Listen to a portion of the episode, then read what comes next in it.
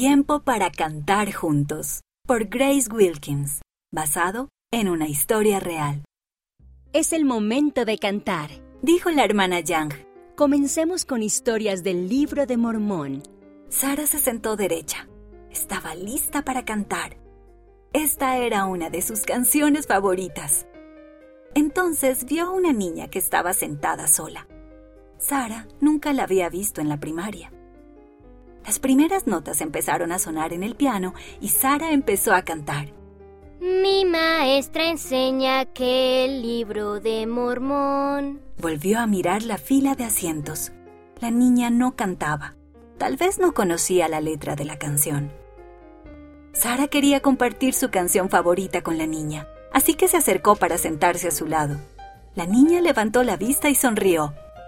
Sara susurró la letra que seguía y cantaron juntas. Pronto, la niña podía cantar toda la letra.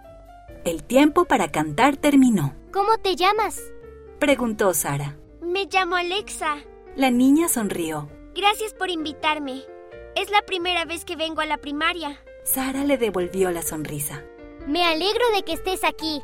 Estaba segura de que Alexa aprendería muchas cosas buenas y muchas canciones también.